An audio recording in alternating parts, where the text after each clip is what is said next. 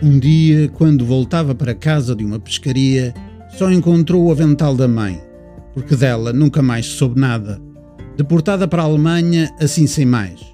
Estava-se nos anos de 1942, a França ocupada e os judeus a serem todos levados. Dias mais tarde, o pai também. Depois ele e a irmã num comboio para sul e agora o tio a cuidar deles. Ficariam escondidos até ao fim da guerra e a trabalhar nos campos ele alistar-se no serviço militar porque o tio exigiu. Três anos. Ao segundo, foi embarcado para a Indochina e, na maior parte do terceiro, na enfermaria. Um tiro no pé e um na perna. E ainda com desinteria. Quando voltou, disseram-lhe que a irmã fora para o Canadá. O tio a exigir que ele casasse. E assim fez. Ele que nunca vira a moça. Mas cumpriu a parte dele.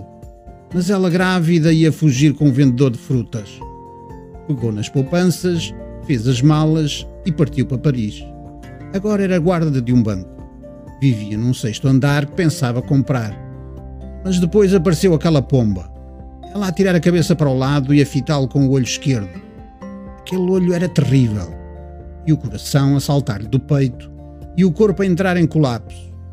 O medo de Jonathan do imprevisto e toda a existência a ser abalada.